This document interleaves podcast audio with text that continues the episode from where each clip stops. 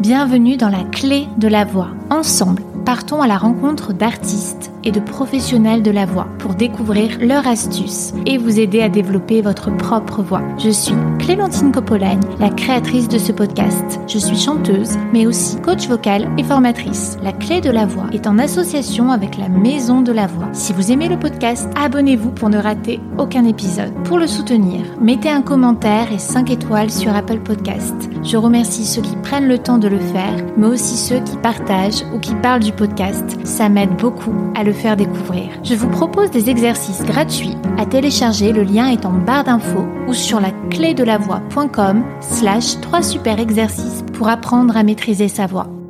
Si vous êtes artiste indépendant, peut-être vous êtes-vous déjà demandé quelle est la meilleure manière d'aborder des professionnels de l'industrie musicale. Pour répondre à vos questions, j'ai le plaisir d'échanger avec Didier Bergen, directeur artistique et programmateur multirécidiviste notamment à la tête du concept Olva Jazz. Ses conseils Décliner l'esthétisme sous toutes ses formes pour attiser le désir.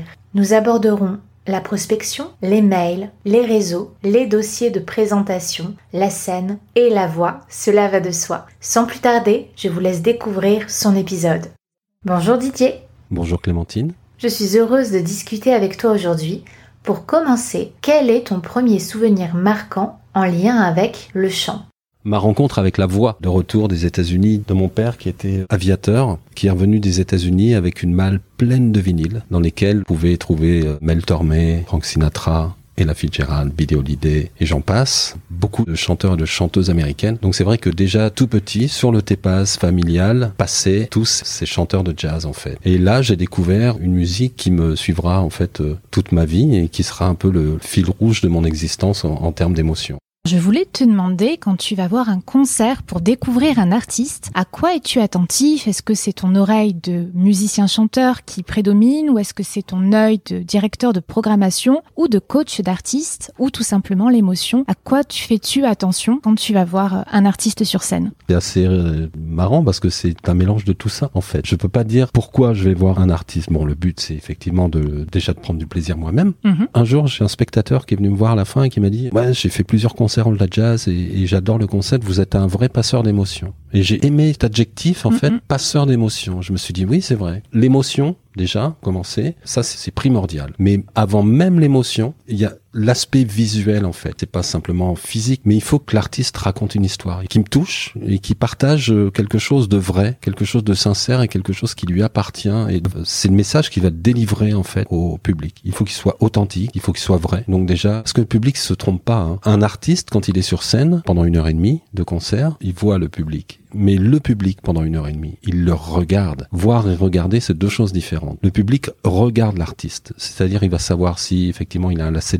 si sa chemise elle est froissée, qu'elle est, elle est pas repassée, si euh, c'est une femme, euh, si elle est trop maquillée ou pas assez, etc., etc. Ils ont une heure et demie pour scruter l'artiste, donc ils vont le voir dans tous les détails. Alors que l'artiste, lui, il voit une jauge, hmm. il voit un public. C'est très très important. Donc l'aspect esthétique dans le jazz, on a souvent affaire à des artistes. Je vais voir, alors pas forcément des artistes internationaux. Hein. Moi, je ne suis pas euh, du tout sectaire dans mes choix et je vais voir des artistes euh, autant sur un petit festival que des concerts gratuits, que de m'arrêter dans la rue un musicien, que d'aller euh, sur un gros festival, Jazz à Juan ou Marcillac, etc. pour voir des artistes. Ça peut être sur YouTube aussi, ça peut être de bouche à oreille. Ça, pour moi, la meilleure des applications sur mon iPhone, c'est Shazam, parce que Shazam, c'est la plus belle invention qui soit pour un, un directeur artistique. C'est-à-dire que quand je suis quelque part, en fait, où que ce soit, hein, que ce soit au cinéma, par exemple, quand je vais voir un film, dans un restaurant, il y a quelque chose qui m'interpelle, il y a une musique qui m'interpelle, un chanteur, euh, etc. Je chasame. Et ensuite, je suis très curieux parce que de toute façon, pour faire ce métier, il faut mm. avoir une, une curiosité exacerbée. Et donc, je vais découvrir l'univers des artistes. Et je cherche en fait, c'est peut-être aussi ma signature. Je cherche l'originalité. Je ne cherche pas à programmer un artiste qui va faire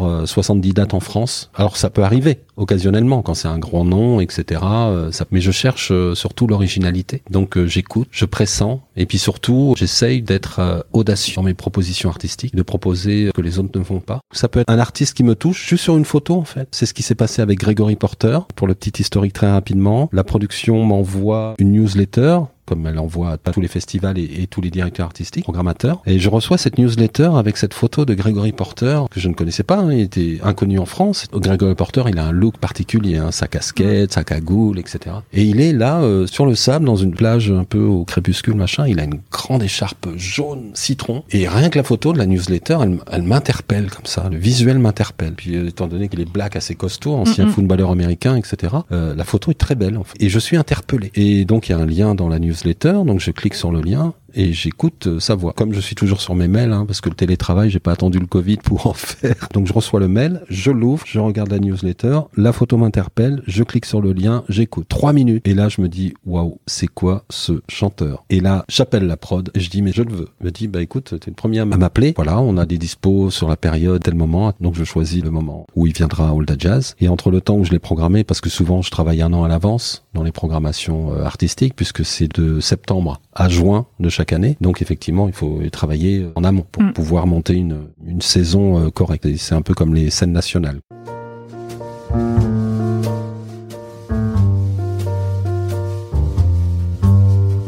Be good is her name. I sing my lion song and brush my mane.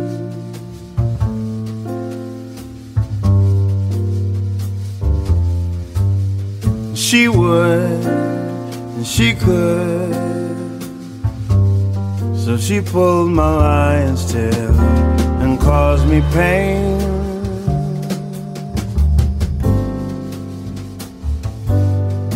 She said, Lions are made for cages just to look at and delight. You dare not just bite. She knows what she does when she dances round my cage and says her name. Be good, be good, be good is her name. I trim my lion's claws and I and I cut my mane. And I would if I could. But that woman treats me the same.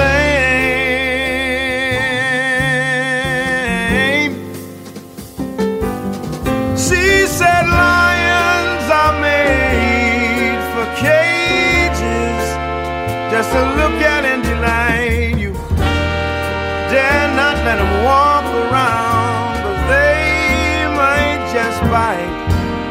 Does she know what she does when she dances around my cage?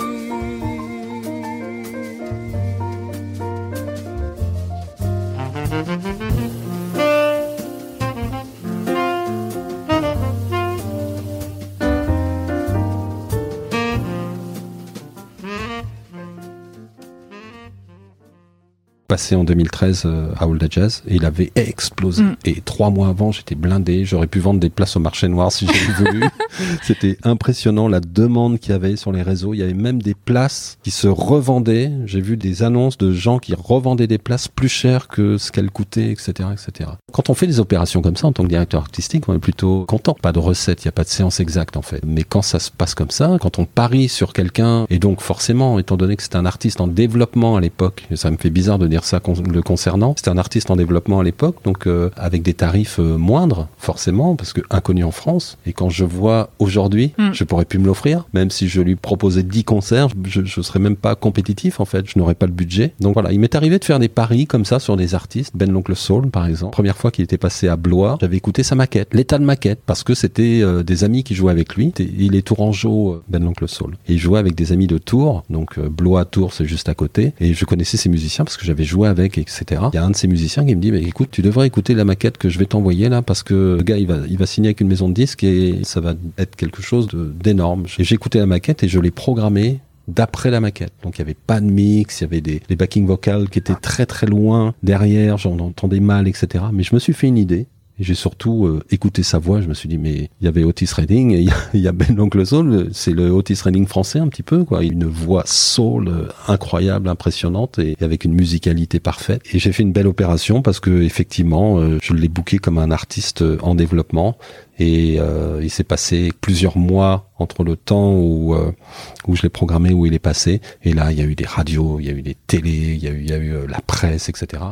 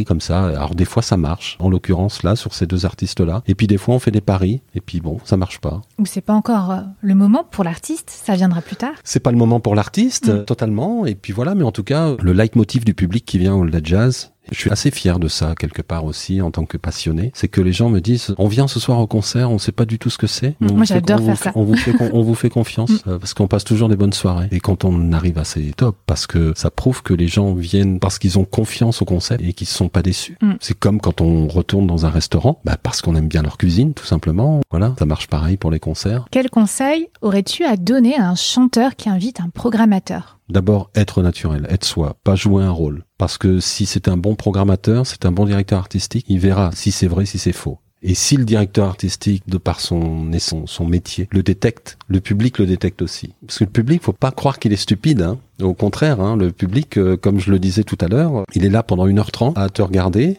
et à disséquer entièrement ton univers Est-ce que tu vas délivrer un artiste qui invite promoteur, programmateur, être naturel et puis surtout euh, soigner le style, quoi, soigner son style? C'est un vrai sujet polémique et peut-être tu auras des retours par rapport à ce podcast de certains musiciens qui s'érigeront euh, contre ce que je vais te dire. Mais euh, moi, ça m'ennuie. Enfin, sauf certains cas. Pas moi. Il y a, y a des artistes qui sont naturels. Quand je dis naturel, ils sont en jean, basket, t-shirt et ça passe très bien parce que c'est leur personnalité, c'est mm. eux-mêmes. Mais quand on est en développement, quand on n'est pas très connu, il faut séduire. Parce que quand on est sur une scène, on mm. est en représentation. Mm. Et quand on est en représentation, ça veut dire qu'il faut séduire. Il faut séduire un auditoire. Il s'agit pas de ne pas être celui que l'on incarne, mais il s'agit de soigner son look. Mm. Alors, le jazz ne correspond pas forcément au costard trois pièces, comme le fait Gregory Porter, il le fait très très bien, l'élégance, quelle classe, genre euh, quand j'ai invité Kurt Elling aussi, c'est des gens qui ont une classe naturelle, qui ont une élégance, c'est des crooners. Moi, j'ai une affection toute particulière pour les crooners. Je pense que quand on a représentation, eh ben il faut euh, te clean sur soi, quoi, en fait. Euh, moi, quand je monte sur scène, je suis jamais en, en jean basket, ou alors si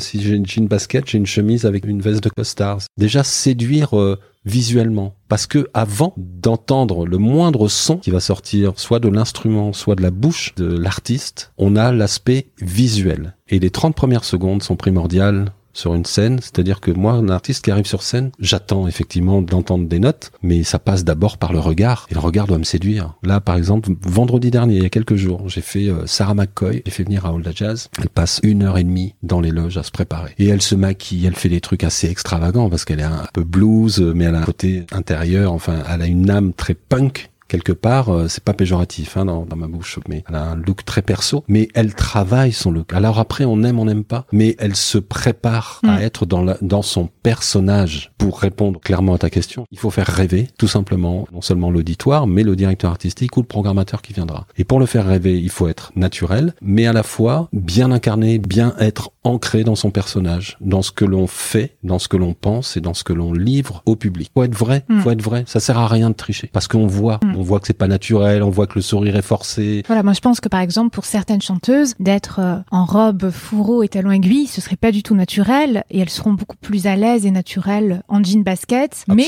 préparées pour euh, voilà faire un peu honneur au public. Après il y a des artistes. J'ai découvert Jamie Cullum, il mélange la pop, le jazz de façon absolument euh, magnifique et magique et je l'ai vu en concert pas 5, 6, 7 fois, je sais plus, je compte plus parce que j'affectionne tout particulièrement ce, ce, chanteur, pianiste. Et puis c'est un showman, hein, c'est un mm. showman. Mais je l'ai vu chanter des standards de jazz avec des vieilles converses pourries, jeans délavés avec des trous et un mm. t-shirt. Et ça m'a pas gêné. de fabrique. Voilà, mm. et ça m'a pas gêné du tout. Ce qu'il faut pas oublier, c'est que c'est un show en fait, et qu'on est en représentation. Ça, je le répéterai jamais assez. Pour avoir coaché des artistes, etc., je leur dis en permanence euh, sur les résidences et tout, mais soyez fous, soyez fous, profitez. C'est un personnage que vous incarnez. Moi, ce qui me gêne, par contre, artiste euh, en développement, un Jimmy Cullum, par exemple, euh, il a plus rien à prouver. Il y a des artistes qui ont tout à prouver parce qu'ils ne sont pas connus en fait. Donc un artiste, quand j'avais mon club de jazz par exemple, je me souviens d'une anecdote où j'avais accueilli un groupe comme ça euh, de jazz. Le club était très élégant, hein. on sert comment dire des vignerons qui venaient euh, qui venaient faire goûter leur vin aux apéros jazz, etc.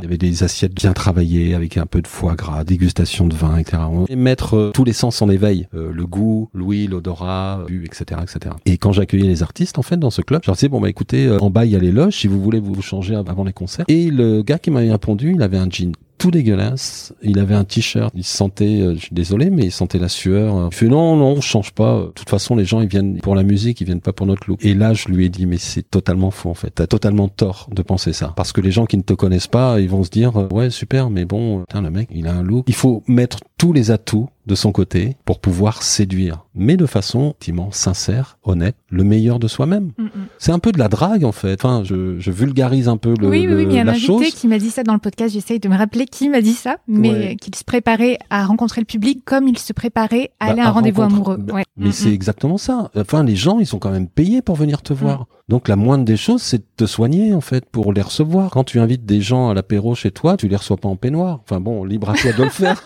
c'est c'est rapport au public, c'est un rapport amoureux. On doit séduire avec son univers. Et ceux qui n'en ont rien à faire ont tort, vraiment. Ou alors ils, ils ont un peu le melon. C'est ma vision des choses. Hein. C'est ma vision des choses. Mais pour moi, j'aime l'esthétique. Et quand on aime l'esthétique, ben on aime l'esthétique de en toute chose. L'esthétique musicale, artistique, singulier, aussi vestimentaire. Et ça doit être agréable. Pendant une heure et demie, je vais te regarder. Je dois pouvoir prendre du plaisir à te regarder quand même. Mm, mm. Pour moi, c'est important. On est installé dans une salle donc de cinéma parce que la Jazz, le concept, c'est justement l'originalité, c'est d'être dans les salles de cinéma de, de 3 à 500 places. Bah, c'est comme quand on voit un film en fait. On est installé devant un écran et voilà, on est une heure et demie devant, donc euh, autant mettre tous les atouts de son côté. Ah oui, d'ailleurs avec Alva Jazz, hein, vous avez vraiment des affiches somptueuses, une très belle communication visuelle rétro, onirique et des belles vidéos d'annonces de concerts. Quels conseils euh, donnerais-tu pour les artistes hein, qui s'autoproduisent par rapport à leur communication visuelle, à leurs photos, à leurs oh, affiches? Plein, plein de conseils. Évitez les vidéos avec les téléphones déjà. Alors même si on fait de très belles choses avec les téléphones mm. aujourd'hui, soignez vos visuels sous toutes ses formes, que ce soit des clips, des extraits de concerts, des affiches. Économisez ce que vous gagnez pendant les concerts pour donner peut-être à un graphiste qui va travailler une police et quelque chose d'assez graphique pour vous vendre. Pourquoi je dis ça? Moi, en tant que programmateur, directeur artistique, quand je suis intéressé par un artiste, quel qu'il soit, ou un groupe, je vais voir sur YouTube, Facebook. Je vais voir ce qu'ils ont et comment ils se vendent. Parce que moi, qui suis justement passeur d'émotions, comment vous voulez que je passe des émotions si j'ai pas moi-même de matière pour être attisé par l'univers artistique de ce groupe-là? C'est-à-dire que je ne vends pas les artistes simplement sur le fait qu'ils sont sympas et qu'ils sont cool et que ça joue bien. Moi, si je dis ça à mon public, il va dire ouais, ok, super, mais encore, c'est tout. J'ai rien à te faire voir parce qu'ils n'ont pas d'image, il n'y a pas de photo et pas de son, pas d'image. Moi, je suis qui? Je suis personne. Les gens vont pas venir simplement parce que je leur ai dit que c'était bien. C'est très important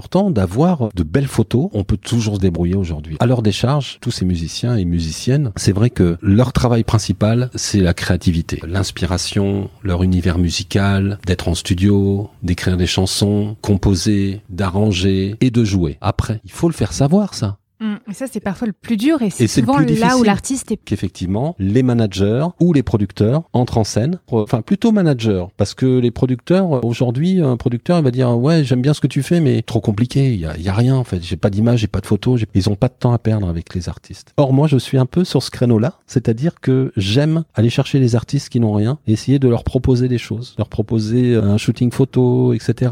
Et les conseiller, en fait, les guider, les driver mm. vers un univers, vers quelque chose d'assez subtil qui va séduire le public. Parce que c'est de la communication, mm. purement et simplement de la communication. Et que si on communique pas, ben, le public saura jamais que vous êtes très bon, en fait. Vous pouvez avoir la plus belle voix au monde. Si vous n'avez pas de photos, si vous n'avez pas de vidéos, si vous n'avez pas d'affiches, comment vous voulez qu'on le sache, en fait? Mm. En plus, la communication, c'est 360 degrés. Hein. C'est-à-dire qu'il faut être bon euh, sur Insta aujourd'hui, il faut être bon sur Facebook, euh, il faut avoir de jolis visuels, il faut être présent tout le temps, il faut toujours poster des choses. Alors effectivement, euh, moi j'ai travaillé management avec des artistes et de temps en temps, j'avais les cheveux qui se dressaient sur la tête parce que mec, ils, ils, filmaient leurs assiettes quand ils mangeaient, etc. Je dis mais c'est pas ce qu'on a envie de voir en fait de vous. On s'en fout de ce que vous mangez en fait à la cantoche ou chez vous ou alors votre balade avec le chien sur les bœufs. Bah, alors moi j'ai été très surprise par rapport à ça. Donc depuis que j'ai le podcast, je suis beaucoup plus active sur les réseaux sociaux et parfois de voir bah, que un extrait d'une balade ou d'un plat va plus intéresser que un, extrait hyper intéressant et on me dit oui mais tu comprends parce que les gens font la même chose en même temps ils se sentent plus proches. Ça on peut le faire quand on a un nom déjà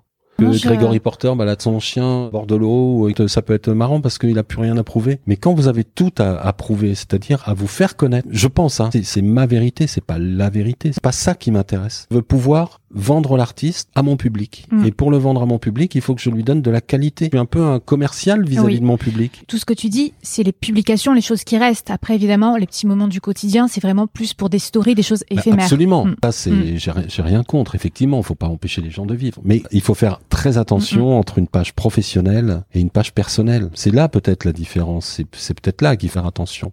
Mais moi, en tant que promoteur, en tant que directeur artistique ou programmateur, suivant la casquette que j'enfile, moi, j'ai besoin d'avoir voir rapidement l'univers de l'artiste. Ça doit passer euh, par l'aspect visuel, mais ça doit passer par l'aspect acoustique aussi. Je dois être séduit euh, acoustiquement, je dois être séduit visuellement et de me dire ah ça je sais comment le vendre à mon public mm. parce que là il y a il y a très belles images. Je vais prendre un extrait de ça pour faire le teaser vidéo. La force d'Olda Jazz depuis 2009, c'est des écrans de cinéma en fait. Étant donné que ce sont des salles de concert dans des salles de cinéma, j'ai toute la liberté de promotionner et de communiquer sur l'écran de cinéma. C'est un vrai plus. Au prix de la seconde sur un écran de cinéma de la publicité, hyper cher. Donc là, c'est un vrai privilège de pouvoir euh, mettre des images. Mais pour avoir des images sur un écran de cinéma qui fait, euh, je sais pas moi, 15 mètres de long sur euh, je sais pas combien de, de haut, 20 mètres parfois, des écrans de 20 mètres, etc. Il faut une super définition. Donc mm. il faut des images qui ont été tournées HD, minimum 1080, DPI, etc., etc il faut de belles photos, faut de jolies choses. C'est pour ça que je suis très regardant et très sélectif à All Jazz aussi. D'abord sur l'aspect acoustique parce que je veux que les artistes aient un maximum de talent. Après, ça vient jusqu'à toi ou pas, mais mhm. en tout cas, je veux qu'ils aient du talent. Ça, je veux que ce soit indiscutable. Mhm. Et la seconde chose, c'est l'aspect visuel. Donc c'est lié en fait. Musical, visuel, c'est vraiment lié pour l'esthétique. Ben, on aime les choses élégantes en fait. Moi, j'aime l'élégance en toute chose, et d'autant plus dans le jazz et les musiques voisines. Ouais. Tout à l'heure, tu parlais des vidéos. Si les artistes qui te démarchent pour un projet soit coacher, soit pour euh, tout simplement être programmé, n'ont pas encore d'album. Est-ce que tu préfères recevoir un teaser,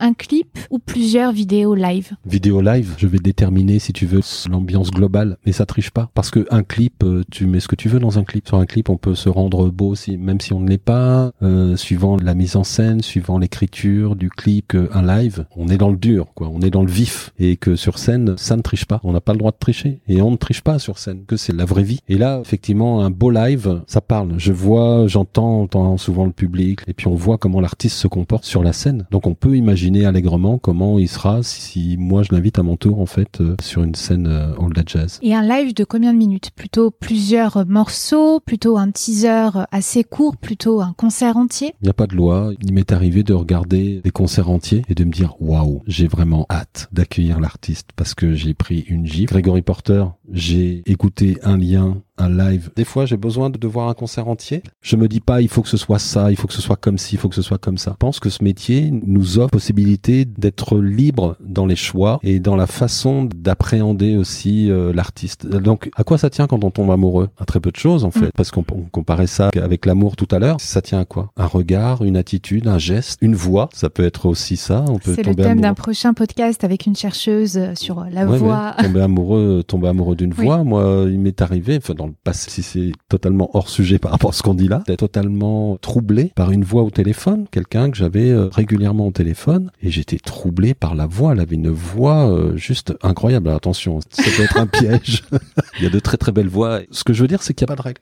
Et pour les auditeurs chanteurs hein, qui nous écoutent et qui s'occupent eux-mêmes des démarches auprès des professionnels, est-ce que tu veux bien nous donner tes conseils de booking? Comment contacter un programmateur? Bah Déjà, il faut cibler la personne souhaitée euh, par rapport à son style musical. Pas faire n'importe quoi, parce que si on s'adresse à une production, par exemple, dans le jazz, mais que la musique elle est plutôt rock ou plutôt soul, etc., euh, grande chance qu'on ait une fin de non-recevoir, quoi. Donc il faut déjà euh, correctement cibler. Mais d'abord, je pense que ça, c'est vraiment la finalité. Ta question, elle est importante et intéressante et je pense que c'est la suite logique d'avoir déjà un bel univers avec des morceaux qui soient correctement mixés, qui soient euh, chouettes. N'envoyez pas des trucs pris par téléphone directement d'un concert ou quoi. Souvent, on peut se rendre compte, même s'il y a un son un peu médiocre, mais bon, on soigne le son, on soigne son image, c'est-à-dire au travers de, des photos, d'avoir une photo de groupe qui soit sympa, d'avoir un univers, de raconter une histoire au travers d'une photo, etc. Et ensuite, on contacte la prod, le label ou un manager ou un programmateur un directeur artistique, qu'importe. Il y a des étapes vraiment un bon à constituer. Constituer, oui, mais hmm. c'est comme tout. C'est comme tout. Quand on postule quelque part, il faut préparer son dossier, quoi. Oui, à propos du dossier, à quoi ressemblerait le dossier de presse parfait? Bah, qui dit dossier de presse dit presse. Alors, est-ce que tu penses qu'il faut mettre la presse entière ou au contraire plutôt mettre juste des petits logos puis des citations de la presse dedans? Puisque c'est vrai que moi j'en reçois pas mal pour le podcast d'agences de presse d'artistes et je vois que c'est plus comme avant, on reçoit plus euh, toute la presse. Il faut déjà que l'artiste ait des articles de presse, ce qui n'est pas le cas de tout le monde. Non, dossier de presse, mais ça ressemble plus maintenant à des dossiers de présentation. Dossier de présentation. Il faut une, une jolie bio, donc faut éviter les clichés hein, sur les bios, hein, parce que là, on a tendance. Alors on veut bien tes conseils. Je suis un passionné, donc j'aime ce que je fais. Je suis franc et sincère en fait. Donc je dis vraiment ce que je pense. Et la dernière fois, j'ai reçu euh, un mailing d'un artiste, c'est sa manager qui m'a envoyé ça. Il a une voix entre Sting, Jimmy Cullum, etc., etc. Elle donnait déjà toutes les clés en fait dans la présentation. Et genre, euh, c'est sa voix, c'est ça, sa voix, c'est ça, elle ressemble à ça, euh, machin, le style de machin, etc., etc. Donc on te met déjà sur la voix, de, enfin la voix pas chantée, mais la, la voix, voilà, on te met déjà sur la piste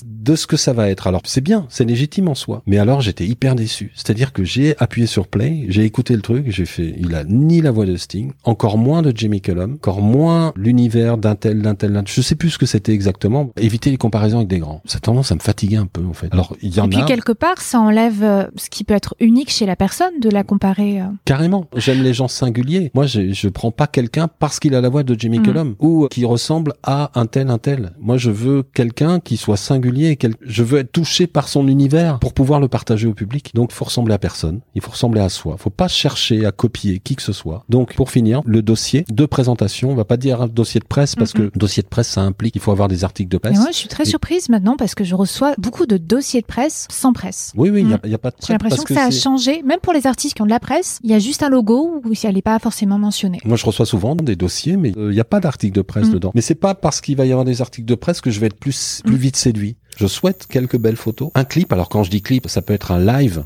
donc avec plusieurs caméras, j'imagine. Pas, forcément. Non, non, il m'est arrivé de booker les artistes avec très peu de matériel, mais avec minimum de matériel. Et encore aujourd'hui, c'est-à-dire que là, je travaille sur la prochaine saison de la jazz, programme 16 euh, concerts entre Blois et Marseille. Et effectivement, euh, un des artistes, et pas des moindres, c'est un artiste qui a à peu près 50 ans de carrière. J'ai pas une image qui tienne la route pour que je puisse faire les affiches. C'est hallucinant, le paradoxe, quoi. Et j'ai appelé la prod, j'ai dit, c'est incroyable, j'ai pas de... Fait, bah ouais, c'est vrai que c'est pas sa prio. Bah j'ai ouais, c'est pas sa prio, mais moi, c'est la mienne. Même si sur le non, je vais, je pense remplir la salle. Il faut au moins que les affiches aient un aspect esthétique. Donc ça arrive même au meilleur hein, de ne pas avoir forcément de matière. Hein. C'est pas forcément une histoire de budget, c'est une question de point de vue, mm. le point de vue de l'artiste qui dit oh, ça me fatigue, mm, mm. ça me gonfle moi de faire des photos, donc euh, j'ai pas envie. Venez me voir en live et ça paye plus. Un dossier avec quelques photos. Un dossier avec quelques photos. Combien de pages environ? Plutôt un dossier un peu long, plutôt court? Non, pas trop long, juste ce qu'il faut. Quelques photos, quelques liens vidéo. Plutôt les liens intégrés dans le dossier ou des liens à part ou alors au contraire un artiste qui t'envoie un mail avec juste son site internet. Qu'est-ce que tu préfères? Je vais te répondre par un vieil adage, euh, qu'importe le flacon pourvu qu'on ait l'ivresse. Ça tient un peu de choses. Ça revient à ce qu'on disait tout à l'heure. Pourquoi on tombe amoureux? Pas son regard, euh, sa silhouette. Euh, dès qu'elle a ouvert la bouche, j'ai waouh, Mm. Voilà, c'est ça tient un peu de choses. Donc euh, un artiste c'est la même chose. Vous allez ouvrir le, mail ou le dossier que vous recevez par la poste. Alors je suis un peu à l'ancienne, hein. moi mm. j'aime bien ce qui est solide. Comme disent beaucoup de programmateurs, c'est qu'ils préfèrent recevoir et que c'est plus rare aussi de recevoir par la poste. Il y a eu l'avènement euh, des liens et du numérique et c'est très bien parce qu'on gagne un temps énorme. Hein. Maintenant, moi j'aime bien le petit truc avec mon nom, mon adresse. J'ouvre, euh, je vois un dossier, bonne découverte avec un, un petit post-it sur le dossier ou bonne lecture, plaisir d'avoir de vos nouvelles quelque chose de plus personnalisé. Ben ouais, voilà, je trouve ça plus classe, plus romantique, plus je sais pas comment dire, mais je trouve ça vachement bien. On n'écrit plus aujourd'hui, on n'écrit plus. Mais du coup, moi je suis un numéro parmi tant d'autres. Mm. Et si je reçois une enveloppe craft par la poste avec un CD dedans, même un CD démo, hein, un artiste autoproduit qui a gravé lui-même son CD ou qui t'envoie une clé USB, c'est quelque chose qui peut passer ou au contraire c'est un petit peu euh, rédhibitoire? Non, non, il n'y a rien de rédhibitoire. Mais vraiment, hein, moi il n'y a jamais rien de rédhibitoire. La seule chose rédhibitoire, c'est la qualité de ce que je vais écouter en fait. Qu'importe la forme, un mailing, je vais être séduit que effectivement le son, les photos envoyées, ça va être quelque chose d'élégant. Et c'est vrai, il y a très peu de temps, il y a 15 jours, 3 semaines, j'ai reçu une enveloppe Craft 21-29-7 là, et A4 en fait. Et dedans, il y avait un petit dossier euh, que les artistes ont pris soin de faire avec euh, les petites torsades là, les relier, plastifier. Euh, il y avait deux trois belles photos, il y avait deux trois mots de gens bienveillants, des professionnels bienveillants qui les ont accueillis c'est quelque chose qui peut être intéressant de demander aux, anciens programmateurs de mettre un petit mot euh, bienveillant dans le dossier? Ouais, c'est une question de qui peut le plus, peut le moins. C'est-à-dire, euh, là, je mets une chemise, mais bon, ouais, je vais mettre une cravate. Ça m'oblige pas, mais je mets une cravate et c'est un petit plus. Bah là, c'est pareil. Bah je mets un des mots des programmateurs, genre euh, merci pour votre venue. Alors après, on n'est pas obligé d'en faire des caisses. Hein, on n'est pas obligé. C'est juste du ressenti. Je sais pas comment l'expliquer parce que ce métier, moi, je le fais vraiment euh, avec spontanéité. Oui, mais comme tu le fais en nous donnant peut-être des anecdotes. Ouais, c'est mm. ça, c'est ça. Mais là, ce dossier que j'ai reçu, il y avait un CD dedans. Il y avait, je parlais de post-it parce que j'ai ça en tête. Dedans, c'est bonne lecture ou bonne réception. Je sais plus comment c'était marqué. Euh, bonne réception et au plaisir d'avoir de vos nouvelles. Ben moi, même si je programme pas l'artiste en fait, parce que ça arrive plein de fois où je peux pas, ou soit ça me plaît pas, soit j'ai pas de place dans mes salles, ou ça ne correspond pas. Mais je fais un retour en fait. Je fais tout de même un retour euh, dans l'idéal. J'essaye tant bien que mal de faire un retour et de dire merci. J'ai bien, j'ai bien pris acte de ce que vous m'avez envoyé. Je vous en remercie. Mais l'avantage du solide, contrairement au mail, l'avantage du solide, c'est que tu peux le mettre de côté, tu, peux monter un dossier, tu peux faire quelque chose et mettre de côté. Un mail, tu le, tu le perds dans, dans la pile de mails. Moi, j'en mm. reçois 30 euh, par jour. Si je mets pas un petit drapeau et encore euh, dans les archives, c'est-à-dire dans les drapeaux que j'ai mis, euh, ne pas oublier les mails, j'en ai déjà 400. Je suis déjà perdu dans tous les drapeaux. Mm. Quand j'ai vraiment le coup de cœur, j'appelle l'artiste, le programme. L'avantage, c'est qu'il y a All That Jazz, mais j'ai aussi un festival dans Lot-et-Garonne, etc. Donc, plusieurs pistes pour les artistes. Je peux programmer autant euh, à Marseille qu'à Blois que sur le Tégaronne sur mon festival, etc. Ou alors dans des soirées euh, privées ou des événements sur les demandes des artistes, etc.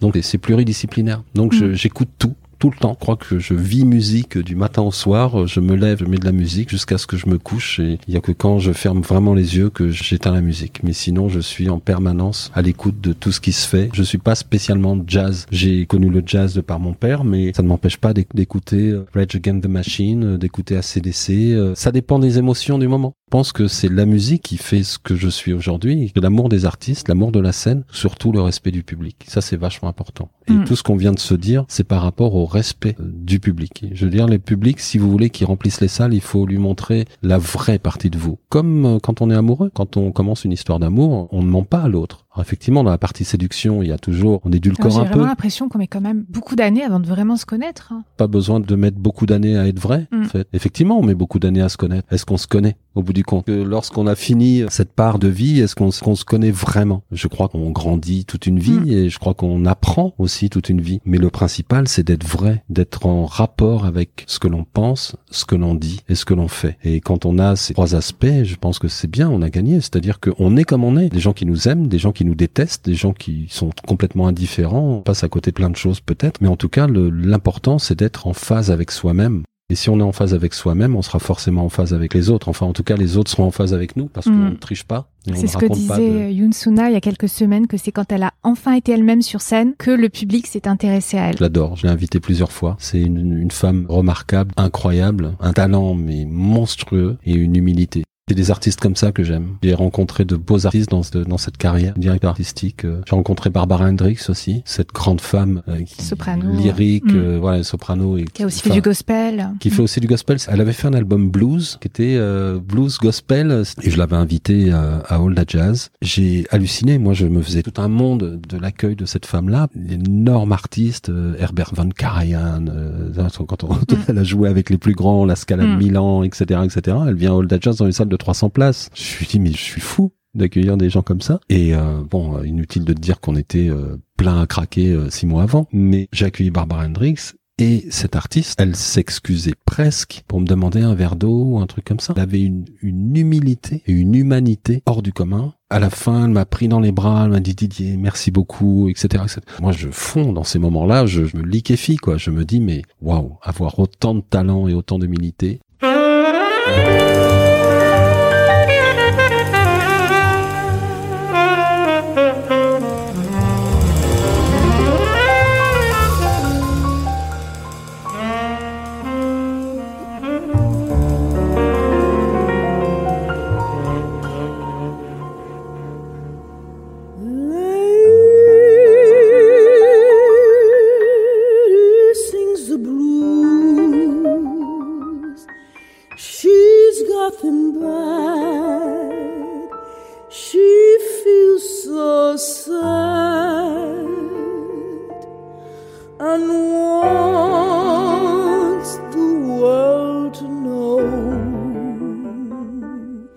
Just what the blues is all about. Lady sings the blues,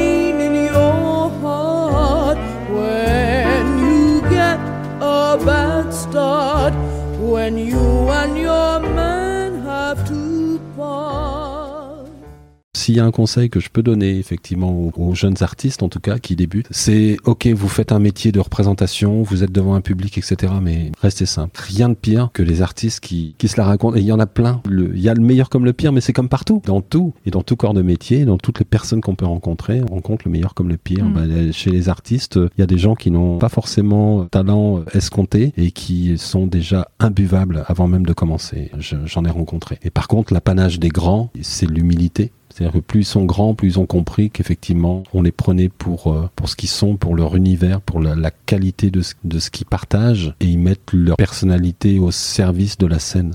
Alors je voulais reprendre sur les mails. Pour ceux qui ne peuvent pas forcément envoyer à tous les programmateurs ou à tous les labels par courrier, comment envoyer un mail qui retient l'attention?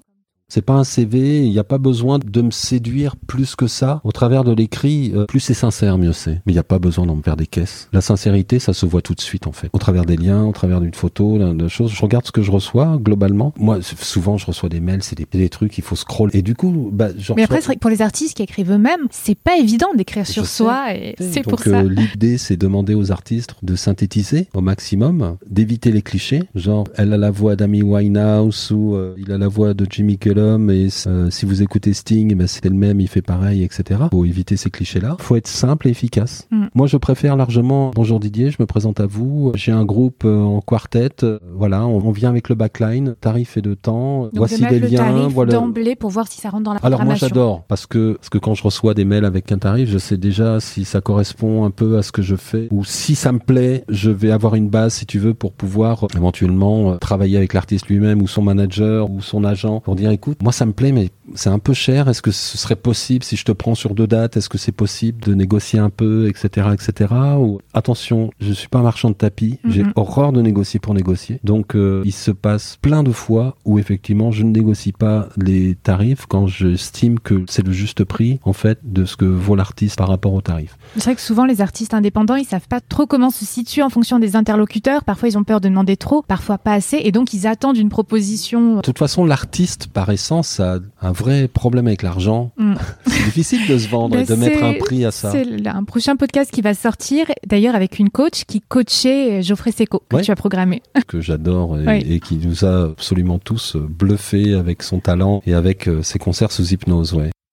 Le rapport à l'argent combien coûte un artiste, combien on va se vendre? Je pense qu'il faut le juste prix et je pense qu'on s'y trompe pas et on est dans une période aussi euh, économique un petit peu délicate, hein, post-Covid, etc. Mm. Donc tout le monde a besoin de remplir les salles. Pour ce qui concerne les artistes, ils ont besoin de, de manger et d'avoir des cachets. Mais est-ce qu'il vaut mieux pas avoir euh, plusieurs dates à un prix juste plutôt que deux dates euh, à un prix trop excessif? J'essaie de faire la part des choses. Des fois, je trouve des groupes qui sortent on ne sait où avec une qualité toutefois toute relative. Je vois les tarifs. On a presque envie de les appeler pour dire non mais là vous trouverez jamais de date. Euh, rendez compte. Je leur donne des comparaisons de en disant vous rendez compte cet artiste là qui est connu euh, nationalement euh, prend le même tarif que vous hmm. et, vous vous n'êtes pas connu quoi. Donc plutôt de mettre son tarif et d'attendre le retour. Hmm. Moi, j'aime bien recevoir le tarif. C'est pas ce que font les productions, c'est pas ce que font les managers et c'est pas ce que font les agents en règle générale. Ils me mettent toutes les infos pour que je sois séduit. Et moi, je les rappelle quand je suis. Quand tu dis toutes les infos, est-ce qu'ils te mettent aussi la fiche technique? C'est quelque chose que tu aimes recevoir ou pas forcément? La fiche technique et les tarifs, moi, c'est souvent ce que je dois demander en hmm. plus. C'est-à-dire que pour moi, alors là, je vais peut-être me faire des ennemis qui vont écouter le podcast, mais pour moi, euh, quand on me livre pas la fiche technique et le tarif, euh, on fait que la moitié du boulot en fait. D'accord, donc vraiment un dossier euh, complet. Et moi, je reçois quelque chose. Si je regarde la fiche technique, je l'envoie quand j'ai du mal à la déchiffrer ou avant tout un directeur artistique, programmateur. Technique, c'est encore un aspect autre et à chacun son métier. Donc je travaille acteur, directeur technique. Quand je suis intéressé, quand je recherche des artistes, je reçois quelque chose. Si j'ai la fiche technique, la fiche technique, je la transmets immédiatement à mon directeur technique qui lui va regarder et va me dire euh, oh là Did oh non non non non oh là ils veulent euh, je sais pas je dis n'importe quoi 12 euh, retours sur scène et tout. Non là ça va nous coûter une blinde en technique et, voilà. Ou alors effectivement fiche technique et puis c'est spécifié sur la fiche technique backline compris. Donc les gens ils viennent avec les artistes viennent avec leur backline.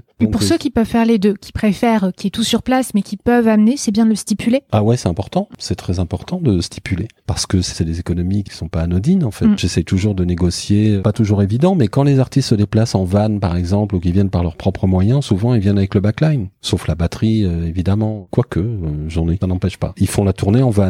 Donc là, ils viennent avec le backline. Savant mélange de choix financiers entre le cachet de l'artiste proprement dit, le backline, tout ça, c'est une étude faite en amont, soit par les musiciens eux-mêmes quand ils n'ont pas de management ou de production, ou alors fait, enfin, soit le manager, soit la, soit la prod, etc. Ils nous envoient tout ça en disant, voilà, le, le contrat de session, ça coûte tant. Voilà la fiche technique, dans l'attente de ton retour. Voilà. Et moi, j'étudie, j'étudie techniquement, j'étudie artistiquement, j'étudie euh, la mixité homme-femme parce que j'y tiens. C'est vachement important dans une programmation annuelle pour euh, un chanteur hein, qui joue avec euh, trois ou quatre musiciens, est-ce que c'est bien de stipuler dans le mail peut aussi être en formation réduite? Est-ce que c'est intéressant? Ou est-ce que toi, tu c'est une proposition que tu peux faire directement de ton côté si tu vois que ça risque d'être trop pour le budget, que tu vas penser à, à demander? Moi, je le fais rarement. Euh, ça, ça, peut m'arriver de le faire, mais en règle générale, c'est souvent les artistes qui peuvent le stipuler en disant voilà, on joue en quintette, mais on peut jouer aussi en trio. Et comme ça, je le sais. Bah alors, si j'ai pas le budget, mais que j'aime bien le groupe mais que j'ai pas le budget pour le quintet, ben je prends le trio et ça m'est déjà arrivé, ça m'arrivera encore de le faire, euh, de le faire comme ça. Soit j'ai le budget, soit je l'ai pas.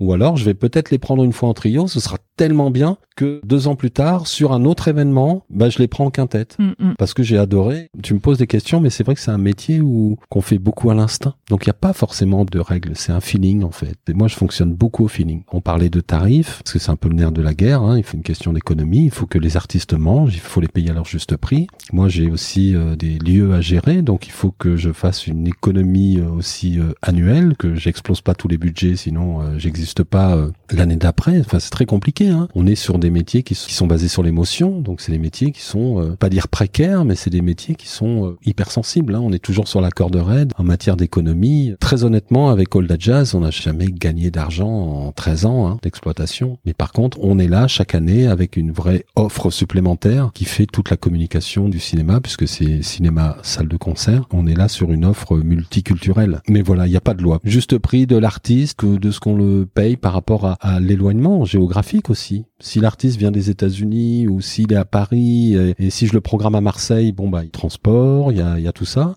À Paris et que je le programme à Blois, bon bah il y a une heure et demie de route, pas les mêmes choses. C'est voilà, tout tout est chaque cas est différent, on va dire, tu vois. Chaque cas est différent. Il y a des gens, je reçois des mailings et je vais craquer dessus. Des fois, ben il va se passer des semaines où euh, je reçois des mails, je reçois des mails, je reçois des mails. Ah celui-là je vais l'archiver, mais bon je reçois des mails, je reçois des mails. Et puis un jour euh, sur dans ma boîte aux lettres, je reçois une enveloppe craft et boum j'ai le coup de cœur. Ou alors je reçois une enveloppe craft et puis bon euh, ok très bien, je vais la mettre de côté mais je programmerai pas parce que pas intéressé pour le moment. Ça dépend aussi de la façon dont l'artiste me séduit par rapport à ce qu'il vient de m'envoyer. Sarah Lankman que tu connais, qui était la toute euh, première invitée du podcast. Voilà, et eh ben j'ai été séduit d'abord par la voix. Je l'ai connue vocalement avant de la connaître physiquement. J'ai entendu une voix, j'ai fait waouh c'est beau, ça me faisait penser un peu à Michel Legrand, euh, tout cet esprit très très bien écrit, avec très belle utilisation de la langue française, etc. Je me suis dit waouh, moi qui ai une culture anglo-saxonne, très anglo-saxon, parce que j'ai connu euh, le jazz via les États-Unis, mais beaucoup de soul, de funk, des choses comme ça. Donc je suis plutôt musique noire américaine. Et puis t'as des artistes comme ça qui débarquent. Tu les entends une fois. Je sais plus à quelle occasion j'avais entendu Sarah. Je crois que c'est un album. Elle faisait un featuring sur. Je sais plus très bien. Et j'ai écouté sa voix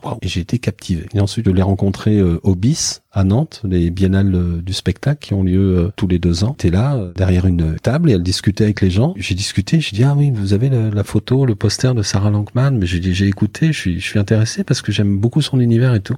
Et puis elle fait, bah, là, juste là. Et elle s'est elle était là. Et on a papoté pendant un quart d'heure. Et là, j'ai trouvé l'artiste remarquable parce que j'ai rencontré une artiste humble, habitée par son univers, douce dans son approche. Vous voyez, ça tient un peu de choses. Je suis tombé amoureux, mais amoureux de son univers, bien entendu, mais je suis tombé amoureux de son, ouais, de son univers jazz, de sa musique et de sa singularité d'écriture. Elle a vraiment une singularité d'écriture. On a l'impression que c'est à la fois des chansons qu'on connaît depuis toujours. Ah, mais clairement. Et en même temps, c'est complètement. Euh, elle te chope comme ça, ça va droit au cœur en fait, et tu te dis waouh, c'est. Elle chante l'amour, c'est un amour universel. Et aussi amour de soi sur certaines de ses chansons. Bien sûr, mm. Elle a une très jolie plume, mm. une douceur, euh, elle a une approche qui est élégante.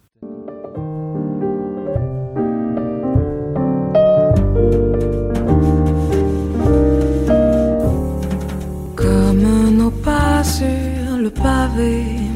mouillé, comme cœurs qui s'en vont l'un vers l'autre, comme la seconde d'un regard échangé, lorsque soudain tout est ainsi devenu nôtre, comme mon monde retenu dans tes gestes. Se dire je t'aime en disant autre chose, comme les souvenirs oublie la tristesse, cet instant resterait éternellement pause.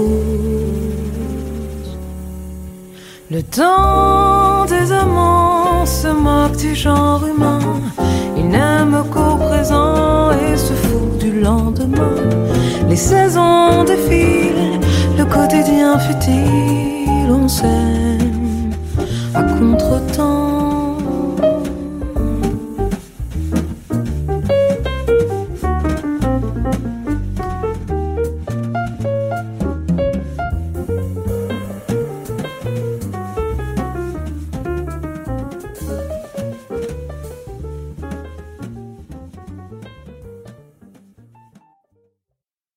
point d'honneur à me mettre dans le sas à la sortie de chaque concert en de la jazz pour avoir les réactions à chaud du public. Pour moi, c'est très très important d'avoir ça parce que j'ai pas la séance infuse. Mais aussi pour faire après un feedback à l'artiste. Absolument, à l'artiste et puis moi-même avoir mm. un feedback de savoir si je mm. me suis planté ou pas dans mon concert en fait. Si les gens ont aimé ce que je leur ai proposé, tu invites des gens chez toi, tu mets au fourneau euh, toute la journée, les gens, ça te fait plaisir quand ils te disent merci Clémentine, on s'est régalé.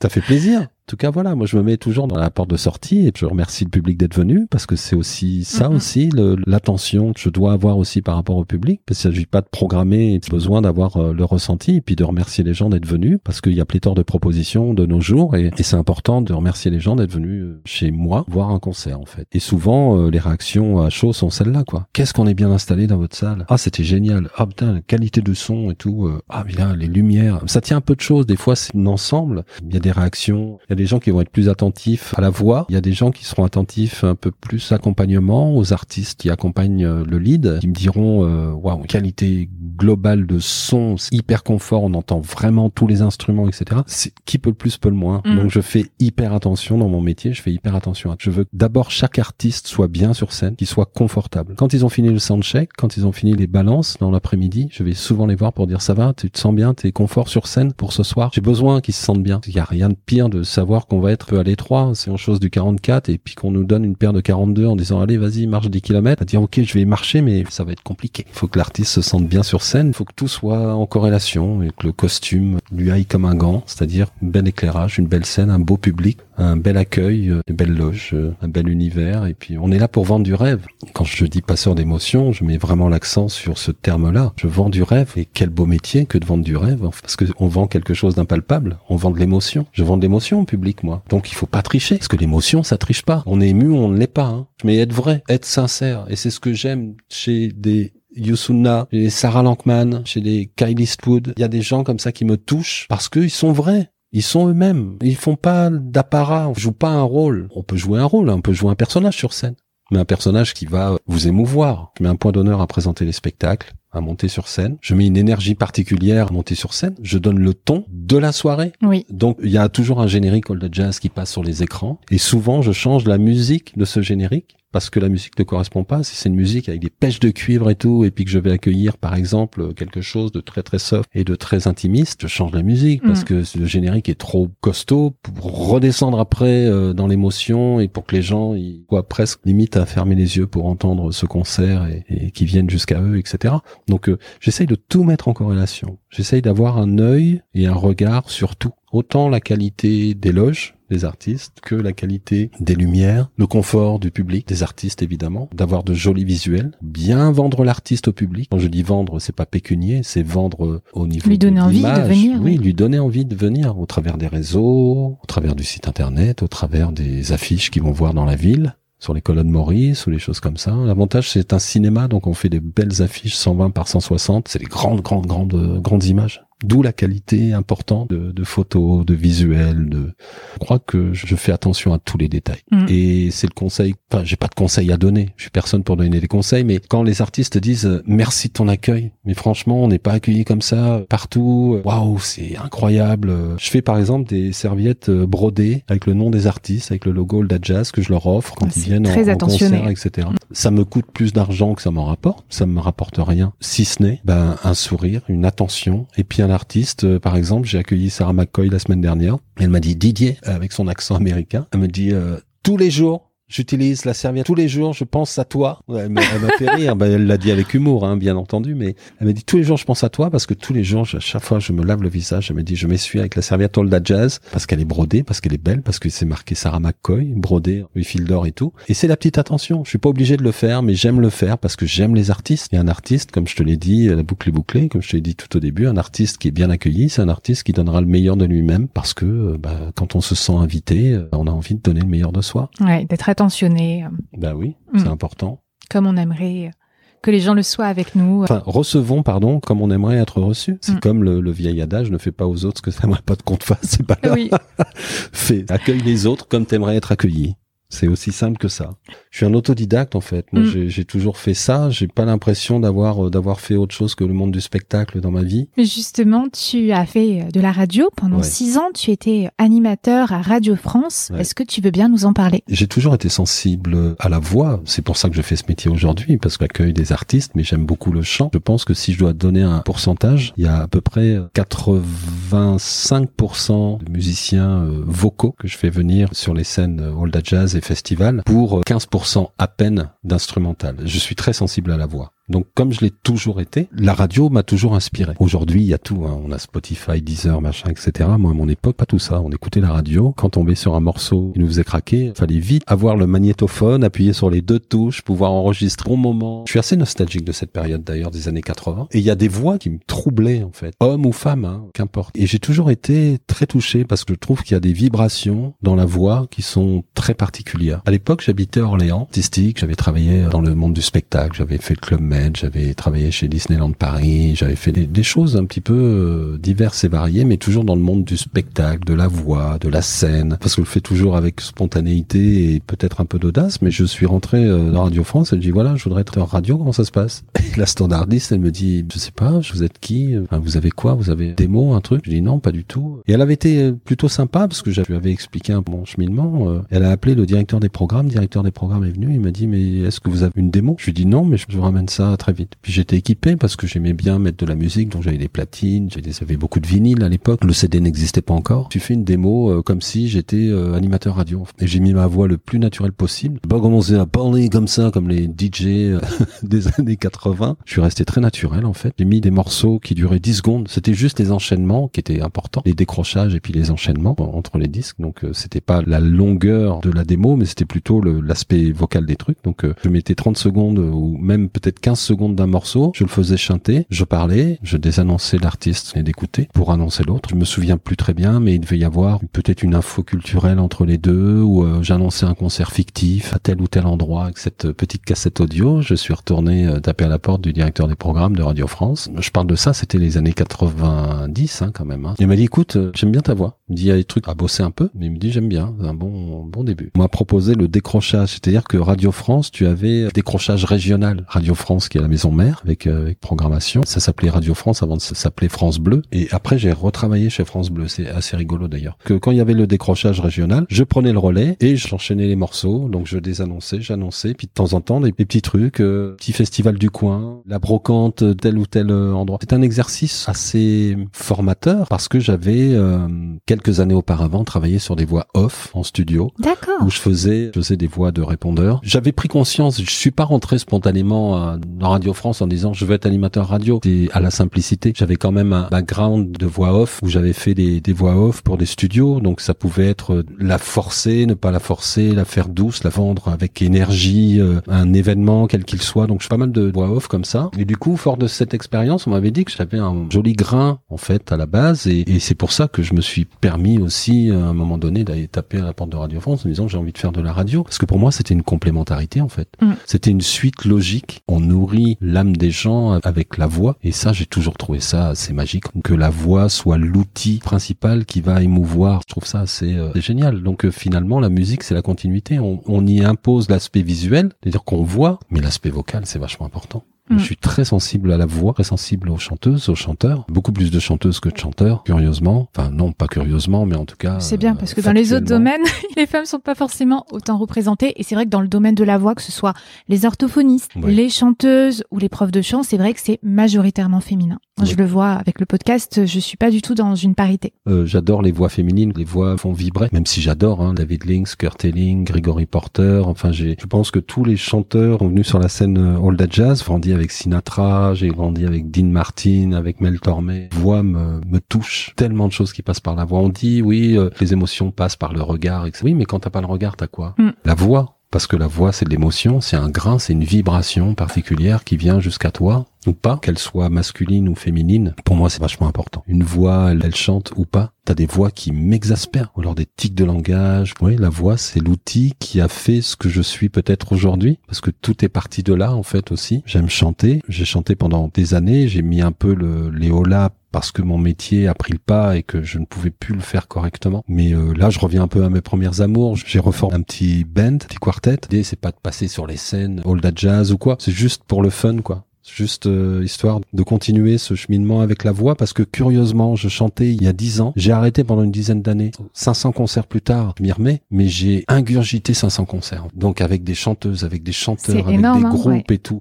Donc du coup je me suis pas exprimé mais par contre j'étais un véritable buvard. J'ai pris toutes ces vibrations toutes ces choses là qui m'ont totalement forgé en fait. Et je trouve sans avoir pris un seul cours c'est pas prétentieux du tout de ma part, mais sans avoir pris aucun cours ni rien. Je me trouve beaucoup plus à l'aise et beaucoup beaucoup mieux dans mes bottes aujourd'hui que ce que je chantais il y a dix ans en arrière. Mm. Ouais, de par euh, l'imitation. Moi, je vois mon professeur de chant au conservatoire nous disait, j'étais un peu frustrée. Moi, j'arrivais de Corse pour apprendre plein de choses techniquement. Il me disait, bah, va à l'opéra, regarde et imite. Alors, je me suis fait embaucher comme vestiaire et j'ai regardé tous les opéras et mais l'imitation et voilà, pouvoir revoir tous ces concerts avec euh, les merveilleux artistes que tu programmes. Tu as dû apprendre énormément. J'ai appris énormément. J'ai appris énormément, même par rapport à la posture. Surtout que tu les regardes attentivement, avec un œil aussi de, de chanteur. Oui, souvent, euh, souvent, j'ai eu la chance, alors une, une chance absolument incroyable de les accompagner pendant des fois toute une semaine en tournée. Et c'est moi qui conduisais le van parce que j'avais pas le budget pour embaucher un chauffeur. Donc c'est moi qui conduisais le van. Et c'est marrant parce que j'étais un peu le régisseur de tournée du coup. J'étais un peu partout. J'étais multitâche. Et souvent je conduisais le van quoi. Alors d'emmener à côté de soi par exemple des gens comme euh, Messio Parker dont je suis fan depuis euh, depuis toujours, depuis mon adolescence. C'était saxophoniste de James Brown. D'avoir Maceo Parker comme ça à ses côtés, pendant toute une semaine et de tourner avec lui dans, dans les salles Old Jazz, etc., etc. Sachant que j'ai ces albums vinyles à la maison depuis que j'ai 16, 17 ans, etc. Enfin, des, albums de James Brown et, effectivement, je ne cite que lui. Par exemple, Thérèse Moncalme, j'étais fan de son Voodoo Child, de son tout tout premier album. Quelques années plus tard, je la reçois et on sympathise vraiment, on part en tournée ensemble. Mais quel beau métier je fais. Tu disais au niveau de la posture, qu'est-ce qui a changé euh, quand tu es sur scène? Comment tu te sens maintenant? Je me sens bien parce que j'ai acquis une, une posture qui se veut beaucoup plus naturelle, beaucoup moins calculée en tout cas qu'elle pouvait l'être au début. Le naturel, euh, c'était ce qui fonctionnait le mieux. Et donc, euh, c'est ce que j'ai dire, pour le transmettre, il faut déjà l'incarner soi-même. Parfois, quand on veut bien faire, on manque de naturel. Absolument, mm. parce qu'on veut trop bien faire. Donc, on prend une posture qui n'est pas la nôtre, mais parce qu'on se dit, le public, il va aimer ce que je leur propose. Alors que non, non, soit naturel. Alors, au début, peut-être la peur, peut-être quand je présentais les spectacles, quand je présentais les concerts, j'en faisais des tonnes, mais pas des tonnes au sens euh, visuel du terme, mais j'en faisais des tonnes dans le sens où euh, je racontais plein de choses. Je, je disais des choses parce que je, je meublais en fait, je meublais alors que je pars du principe comme disent les, Américains, less is more. Moins tu en fais, mieux c'est. Et du coup, le silence, bah, c'est souvent plus porteur que les mots, en fait. Des fois, le silence, ça parle. Des fois, quand on veut interpeller quelqu'un, on sort une phrase. Et pour que cette phrase soit bien perçue, on laisse ce moment de silence s'installer de façon à ce que le public prenne bien, qu'il puisse euh, comprendre les vibrations de ce qui a été dit, l'émotion qui correspond à, ce qui vient d'être d'être dit. Donc euh, j'ai moins peur de ça, j'ai moins peur de ma posture, j'ai moins peur des silences. Parce que tu as pu l'expérimenter. Je vais droit à l'essentiel. Hein. Je vais droit à l'essentiel. Avant, je partais dans les explications parce que j'avais la peur du vide. Des, fois même moi, je me je m'auto soulais en fait. C'est-à-dire que je partais dans des trucs. Mais ça, je te parle de ça il y a des années. Et plus le temps passe, plus je me suis senti à l'aise. Et peut-être aussi plus tu prends du plaisir justement et euh, j'ai toujours un peu la boule au ventre, j'ai toujours un peu le trac, hein, parce que c'est quelque chose de monter sur scène devant 300 400 personnes. Euh. Est-ce que tu as davantage le trac quand c'est des petites salles, moins de 300 personnes Au contraire, est-ce que tu as davantage le trac s'il y a plus de monde? Alors curieusement, plus il y a de monde, moins j'ai le trac. C'est assez bizarre. Après, quand c'est des petites jauges et qu'il y a en plus euh, des gens que j'aime, des amis, c'est plus intimidant. c'est encore plus. Mm, je trouve aussi, mais ça dépend. J'ai fait des festivals, j'ai fait des, j'ai fait concerts où je montais sur scène devant 3, 4, 5 000 personnes et ça m'a pas gêné. Moi, je trouve ça plus facile parce qu'en fait, on voit toute une foule, on voit moins chaque personne. Mm. C'est même très excitant, c'est stimulant, on va dire, parce que euh, c'est pas grave, tu t'adresses à la foule, mais une petite jauge, tu vois les regards. Et Old Jazz Blois, c'est une salle de 300 places, mais les premiers sièges sont à 2 mètres de la scène. On est un peu comme dans un stand-up où effectivement, c'est des petite jauge, donc tu as le public immédiat. Donc sa réaction, elle est immédiate aussi. Donc là, c'est un peu plus angoissant. Mais l'expérience fait, au bout d'un moment, il y a des gimmicks qui s'installent. Et on est toujours, je fais toujours attention à ce que je dis. Je fais toujours, euh, j'essaie d'être toujours le plus professionnel possible. Mais par contre, euh, avec spontanéité, aisance aujourd'hui. Disons que je le fais beaucoup plus facilement. C'est une routine. Attention, quand je parle de routine, c'est plutôt le, mot anglo-saxon plutôt que routine. Routine, le, truc qui est un peu relou, euh, genre ouais, c'est la routine euh, et on s'ennuie à le faire. Pas du tout. Pas ce que je veux dire. C'est plutôt une routine. C'est quelque chose qui revient régulièrement. Je présente les spectacles. C'est chaque spectacle est un spectacle nouveau avec un artiste nouveau et avec une énergie nouvelle et avec un public nouveau aussi parce que les publics les publics ne sont pas forcément les mêmes quand on passe du jazz à la soul de la soul à la funk de, de funk au rhythm and blues ou simplement au blues euh, les publics sont différents. Donc on s'adresse toujours différemment au public. Et j'adore adapter en fait mon langage par rapport au public que j'ai en face de moi. Il y a toujours un peu d'humour il y a toujours un peu de, de détachement. J'aime sentir une salle qui vibre pour que l'artiste qui est backstage là et qui attend son tour puisse se dire waouh ça va la salle euh, il y a du monde. Même sans voir il se dit il y a du monde c'est bon ils sont chauds ils sont là et c'est à nous de jouer. Je mets en condition euh, à la fois le public et à la fois les artistes pour le coup. Mm. un super truc quoi. D'où le passeur d'émotions juste le milieu entre le public et les artistes. Je suis ému et j'essaye d'émouvoir. Voilà c'est c'est un peu la transmission transversale de cet aspect culturel en fait. Tout est basé sur l'émotion. L'émotion c'est un mot clé pour moi. Sans émotion on n'est rien. On peut être euh, ému de n'importe quoi hein un ciel bleu avec le soleil, un, sourire, une fleur et la musique. Donc j'ai choisi la musique parce qu'on peut pas être ému en permanence de tout euh, sans avoir de fondement de base. Moi c'est la musique, ça m'émeut parce que la musique elle, elle, peut te détendre, te faire pleurer, peut te faire peut te faire sourire, peut accrocher après un texte, tu peux accrocher après une mélodie de piano, tu peux accrocher après une voix, plein de choses qui peuvent te faire accrocher une musique peut être une ambiance globale, une atmosphère globale, plein de choses. C'est toujours le même métier, mais c'est jamais la même façon de le faire par rapport à tout ce qu'on dit. Recevoir un mail ou recevoir un dossier par la boîte. Être en soundcheck avec des artistes, monter sur une scène, avoir un micro dans les mains et, et chauffer une salle pour l'artiste. Et puis se mettre dans le sas à la sortie ou même juste avant, être au fond de la salle, sentir les rappels du public pour les artistes. Et là, c'est des moments qui sont juste euh, incroyables. C'est là le remerciement que j'ai de la part du public de faire ce, métier. Ils sont en train de confirmer par leurs applaudissements et leurs rappels, ils sont en train de confirmer le juste euh, choix que tu as eu de programmer l'artiste. D'autant plus quand c'est quelqu'un de pas connu. Parce qu'il m'est arrivé de, remplir les salles avec des artistes inconnus, tout simplement, bah, parce que tous les éléments étaient mis là. Il y avait de jolies images, il y avait un joli clip, il y avait euh, un joli minois, qui soit masculin, féminin, qu'importe. Il y avait un univers qui était en corrélation et je, je programmais. Ça fait le cours d'une saison. Et puis, euh, quand on met des artistes connus comme Youssou Nas, Desi Ken, Didi Bridgewater ou n'importe qui, et puis que là, au détour de ça, il y a une artiste pas très connue ou en développement, mais que tu la mets aux côtés d'artistes qui, eux, sont des locomotives. J'aime pas le mot tête d'affiche, hein. je préfère locomotive. Ça fonctionne. Et puis tu t'aperçois que l'artiste inconnu, bah, t'as fait 300 payants et que t'as rempli ta salle, quoi. Que les gens ont, vibré totalement euh, par rapport à l'univers de cet artiste-là. Et là, te dis, waouh, j'ai réussi à passer cette émotion que j'ai eue en écoutant l'artiste.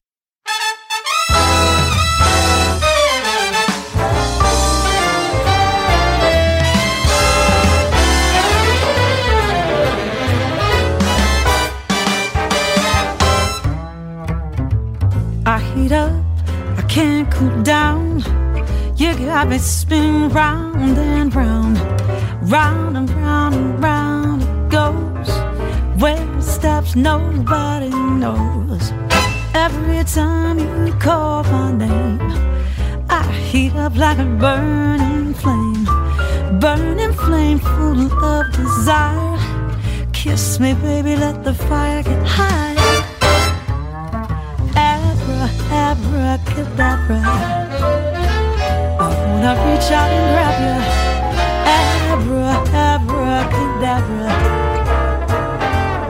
Abracadabra.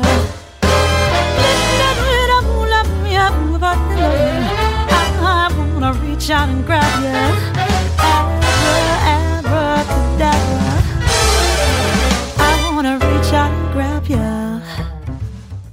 Nous sommes dans les loges hein, du concert All Jazz de Robin McHale qui aura lieu demain. Est-ce que tu veux bien nous parler du concept All Jazz dont tu es le créateur depuis 2009 Je fonctionne à l'instinct en mhm. fait. Fin 2008, je suis allé au cinéma à Blois. Je suis allé dans un petit cinéma essai euh, de trois salles et j'attendais patiemment le film. J'ai eu un déclic en me disant mais c'est une salle de spectacle en fait, une salle de cinéma. Et là, j'ai commencé un petit peu à me faire lance sur la comète en me disant mais ce serait génial de pouvoir accueillir des artistes. Il faut rappeler au préalable que j'ai créé Jazz in Cheverny, donc euh, le festival de jazz. Mais un festival de jazz, c'est trois jours dans l'année. C'est quasiment un an de travail pour trois jours dans l'année. J'ai été aussi propriétaire d'un club de jazz et je cherchais un, lieu où on peut accueillir 300 400 personnes avec une, fréquence, on va dire, sur le calendrier assez rapprochée. Et en allant dans ce cinéma, toutes ces idées se sont regroupées en fait en une seule. Et je me suis dit, il faut que je monte ce concept-là. Donc à partir de cet instant, je n'ai eu de cesse que de trouver en fait euh, qui était le directeur du cinéma. Ça n'a pas été très compliqué non plus. Et j'ai rencontré donc euh, Philippe de Juste, PDG de Cap Cinéma à l'époque, en 2009. Et je suis allé le voir et je lui ai proposé de collaborer. Je lui ai dit, voilà, vous avez une salle de cinéma et euh, j'ai des idées pour vous remplir, éventuellement remplir les sièges, quoi, avec des concerts. Trouver l'idée assez originale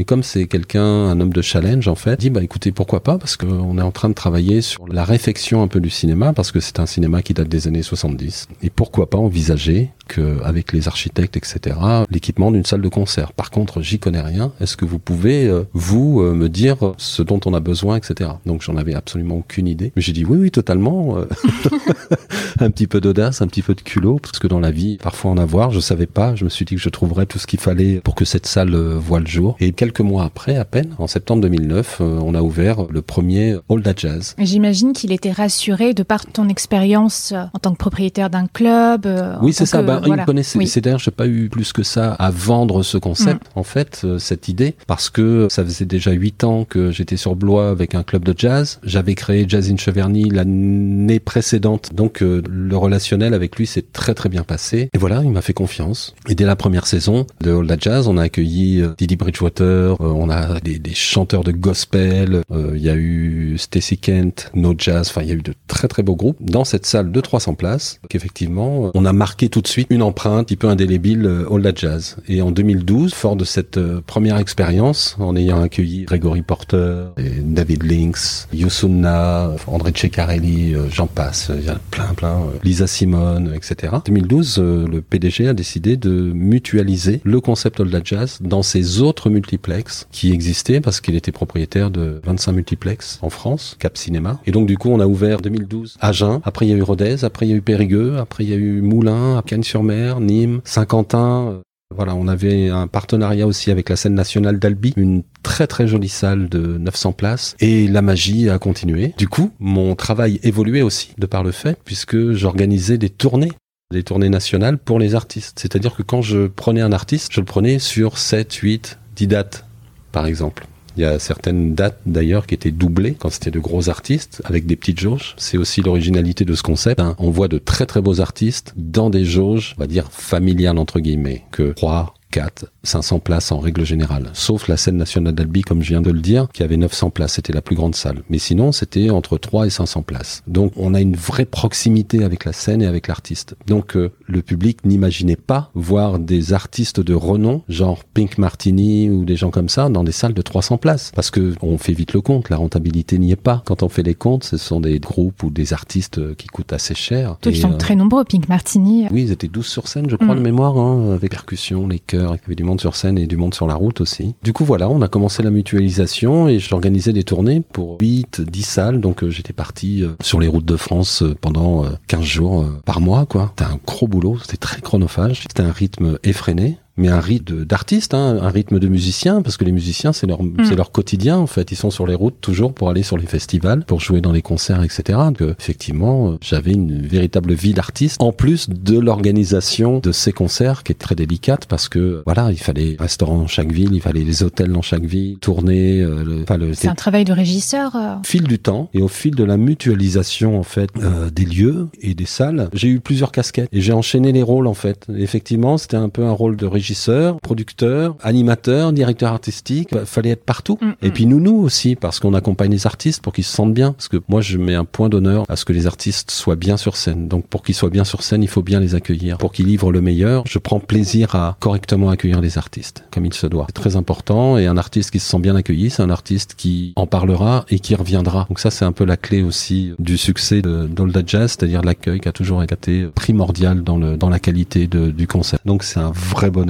c'est un vrai bonheur. Et chaque jour, c'est voilà, c'est un nouveau bonheur. J'organise des loges pour le concert de demain de Robin McKell à, Marseille, au-delà jazz. Il y a les loges ce matin parce que je suis partout. Hein. Moi, j'arrive pas en posant, en disant bon, il est où mon micro? Non, non, je viens deux jours avant le concert. Euh, c'est moi qui vais faire les courses pour les loges euh, avec un rider précis euh, que, que j'ai reçu en amont. Je fais le ménage dans les loges, j'organise, je fais en sorte d'accueillir les gens chez moi. Ils arrivent. Donc voilà, c'est à moi de faire en sorte qu'ils se sentent bien oui. chez eux. Quoi. Moi, je mettrai en tous les liens en barre d'infos. Est-ce que tu veux nous annoncer hein, les prochains concerts, les prochains événements à Marseille, on va y avoir Kyle Eastwood qui va venir euh, le 19 mai ici à Artplex Canebière. Ce sera le seul de la saison parce qu'on a commencé, on a inauguré fin novembre Artplex parce que c'est un nouveau bâtiment. Donc on a eu euh, André Manoukian, China Moses à l'inauguration fin novembre. On devait avoir au mois de mars Liz Wright, mais elle a annulé sa tournée euh, européenne à cause du Covid, etc. Donc on n'a pas fait ce concert. On a Robin McKell donc demain soir. On a Kyle Eastwood le 19 mai. Il y a un ami aujourd'hui et c'est Kyle Eastwood, quoi. Donc, mais il a un vrai talent. Moi, j'ai pris le contrebassiste. Moi, j'ai pas pris le fils d'eux quand je programme. Il a un nom effectivement qui résonne. C'est le fils d'une légende euh, cinématographique, mais tant il a une simplicité d'âme, une gentillesse et une humilité, et doublé d'un talent de contrebassiste qui fait que, mec, il est énorme, quoi. J'adore. Mm, mm. Et c'est pour ça que je fais ce métier parce que j'aime être ému et émouvoir. D'où le passeur d'émotions.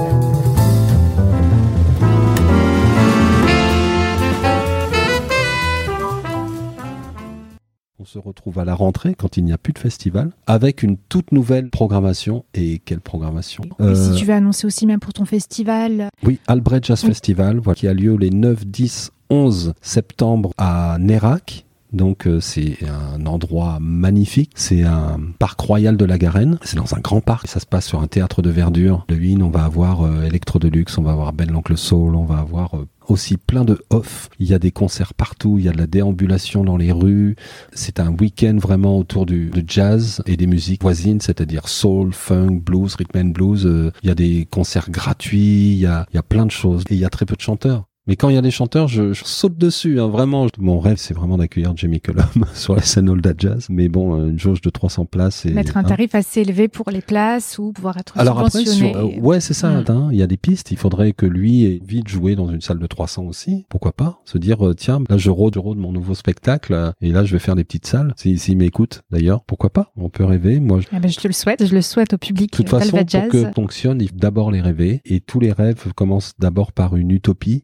C'était Walt Disney qui disait euh, si vous pouvez le rêver, vous pouvez le faire. Absolument, absolument. Comme tu as travaillé à bah, Disney. Ouais, ouais, complètement. Mais dans cet univers-là, maintenant, j'essaye de le vendre le rêve. J'ai rêvé les gens parce qu'on rêve plus trop. Et c'est vrai qu'on vit une époque qui est compliquée et la culture en pâtit. C'est-à-dire qu'il y a eu le Covid, euh, Aujourd'hui, il y a plein d'autres choses qui nous font être dans des vibrations très particulières. Et justement, je mets un point d'honneur à faire vraiment de la qualité et à faire rêver les gens, en fait. Mm. Faire rêver. Ça coûte rien de rêver. Mais ça fait tellement de, de bien euh, à l'âme et. Ouais, C'est ce qu'il y a de plus précieux, je trouve. Mais c'est ce qu'il y a de mm. plus précieux parce qu'on ressort d'un concert. Quand on a repris les concerts à la fin du Covid, là, quand les gens demandent qu'est-ce que ça nous fait du bien de revenir le jazz, mais qu'est-ce que ça nous a manqué, mais quelle belle soirée. Là, vous nous avez reboosté, hein. À la limite, c'est pas moi qui boosté. Moi, j'ai été juste passeur. Mais euh, c'est l'artiste qui les a reboostés. Par leur univers, euh, parce qu'ils dégagent sur scène pour le message qu'il livre. Mais je trouve que c'est important. On véhicule des émotions, les gens sont émus et les gens ils repartent avec ça et on leur dit ouais ouais c'est vrai c'est beau tout ça. C'est des pansements à l'âme. Dans ça fait du bien d'éteindre la télévision. Pour ceux qui en ont une. Pour ceux qui en ont une. Parce que moi voilà j'en ai pas. Je connais pas beaucoup de gens qui en ont. Moi non plus. Ah puis alors ça risque pas. Il y a des plateformes qui nous permettent de voir de jolis trucs et mm. puis d'avoir. même moi avant qu'il y ait les plateformes, ben, j'allais au cinéma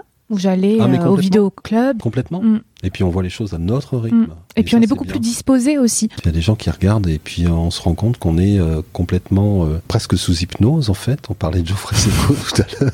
On est sous hypnose devant des programmes télé, puis on regarde, puis on se demande pourquoi on regarde. En mm. fait. On a tous eu, on, on a tous eu ce passage-là.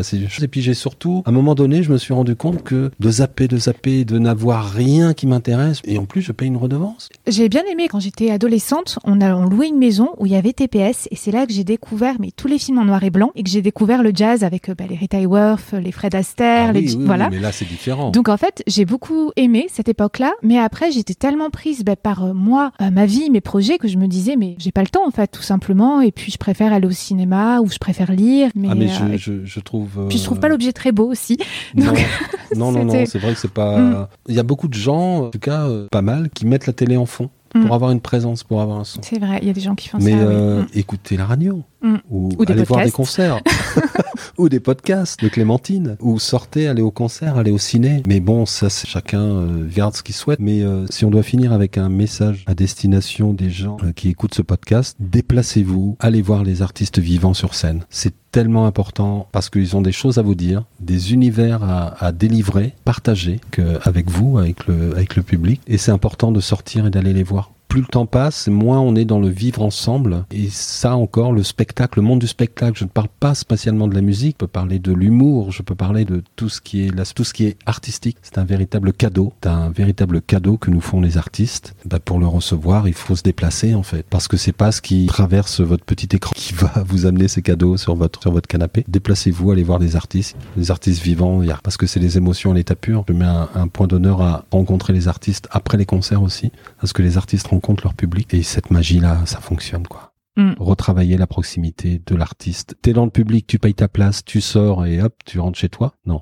j'aime le relationnel que l'artiste a avec le public avant, pendant et après, mais surtout euh, après les concerts. De voir euh, des gens comme euh, China Moses, comme André Manoukian, comme n'importe qui, No Jazz ou quand je les vois euh, faire des, des, selfies, échanger, euh, trinquer avec un verre, parce que souvent il y a un bar à la sortie et tout, discuter avec le public, waouh, je trouve ça génial. Mm. C'est pour ça que ce métier, c'est pour pour créer du lien. Mais on est compte quelqu'un du public, j'adore votre univers. Tiens, mais j'ai rencontré votre mari. J'ai déjà entendu des choses comme ça. Tiens, j'ai rencontré mon mari sur votre album parce qu'on était à tel endroit. Ou alors notre chanson de mariage c'est celle-là, etc. étonnant quoi. Mm. Ça fait 30 ans que je fais ce boulot et je m'émeus encore chaque jour euh, de ce que je vis. Donc j'espère que ça durera encore encore très longtemps. Mm. Donc moi, ça m'est égal, la retraite à 62 ou à 65, je le ferai tant que j'aurai encore la niaque et tant que j'aurai encore des oreilles pour écouter les bonnes choses que les artistes nous font vivre et, nous font passer, quoi. Oui, alors pour terminer, une question que je pose à tous les invités. Qui aimerais-tu que j'invite parmi les chanteurs ou chanteuses francophones? Faut qu'ils parlent français pour le podcast. Il y a une artiste qui m'a touché, c'est une artiste belge qui s'appelle Mila Brune. Pas si tu non, connais. J'irai écouter. Merci. Tu auras écouté. Mila, Mila Brune, ouais. M-I-2-L-A. Brune comme Brune. Et c'est une artiste belge, bruxelloise. Et là, je n'entends plus trop parler d'elle parce que je sais qu'elle a fait un enfant et quand on a un enfant généralement on met un peu sa vie artistique de côté. Euh, tant mieux pour elle mais tant pis pour nous. Fait que première fois que j'ai entendu cette, chanteuse ça m'a totalement bouleversé. Une musicalité juste euh, incroyable. Faut aller l'écouter. Elle a un talent d'écriture d'interprétation. Elle chante français comme en anglais. C'est une artiste aussi euh, magique parce que douce parce que humble. Tu vois on va terminer cette émission et je repenserai un peu à toutes les questions que tu m'as posées et je suis sûr je dis oh mais pourquoi j'ai pas dit un tel? Euh, c'est très bien. Mila Brune, une découverte. Mais si t'as pas eu André Manoukian, je pense qu'il faut l'avoir parce que oui, j'aimerais beaucoup. Lui, c'est, mm. c'est possible hein, parce qu'il est très accessible et puis que c'est quelqu'un qui a fait de la voix euh, son métier puisqu'effectivement la euh, radio et tout, tout, mm, mm. partout et partout et puis il est sensible aux voix. Bon, aux voix féminines, certes, sensible aux voix. mais il leur offre un bel écrin il leur offre un très bel écran, ouais, ouais, ouais. Mm. Et puis là, il a un spectacle, il a un seul en scène qui s'appelle euh, Les Notes qui s'aiment, qui raconte un peu son cheminement dans la musique, etc. Donc, euh, donc oui, ce sera un bel invité pour ton podcast. Très Vraiment, André Manoukian, Mila Brune, quel artiste aussi francophone. Euh, j'ai pas. Ah ben c'est bien, là, ces deux-là, c'est. Ils sont vivants déjà. Oui, c'est ça. Souvent, on me donne des artistes morts. J'en dis non. Ben merci beaucoup, Didier. J'étais très heureuse. Mais hein. moi aussi, Clémentine. Et puis, désolé parce que je suis vraiment vraiment hyper bavard, hyper passionné, donc hyper bavard. Ah, il vaut mieux ça que quelqu'un qui parle pas. Ah, qui disent oui, non à chaque question. Ouais, c'est sûr. J'aime ce milieu artistique, c'est mon métier, je le défends. J'essaye de le faire le plus noblement possible. J'essaye de le faire avec le plus d'humilité possible, avec le de professionnalisme possible. Alors après, je suis un être humain, hein, donc je vais faire des erreurs, certes, mais en tout cas, je le fais avec sincérité. Ça, c'est une chose qu'on pourra pas me reprocher, c'est que tout ce que je fais, je le fais avec sincérité, en tout cas. Je le fais parce que je suis convaincu que c'est la bonne voie. Très bien. Merci beaucoup et à bientôt. Merci Clémentine, à très bientôt. La clé de la voix, c'est fini pour aujourd'hui. Rendez-vous mercredi prochain. Pour découvrir les coulisses du podcast, les citations des invités, retrouvez-moi sur Clémentine Copoline sur les différents réseaux sociaux.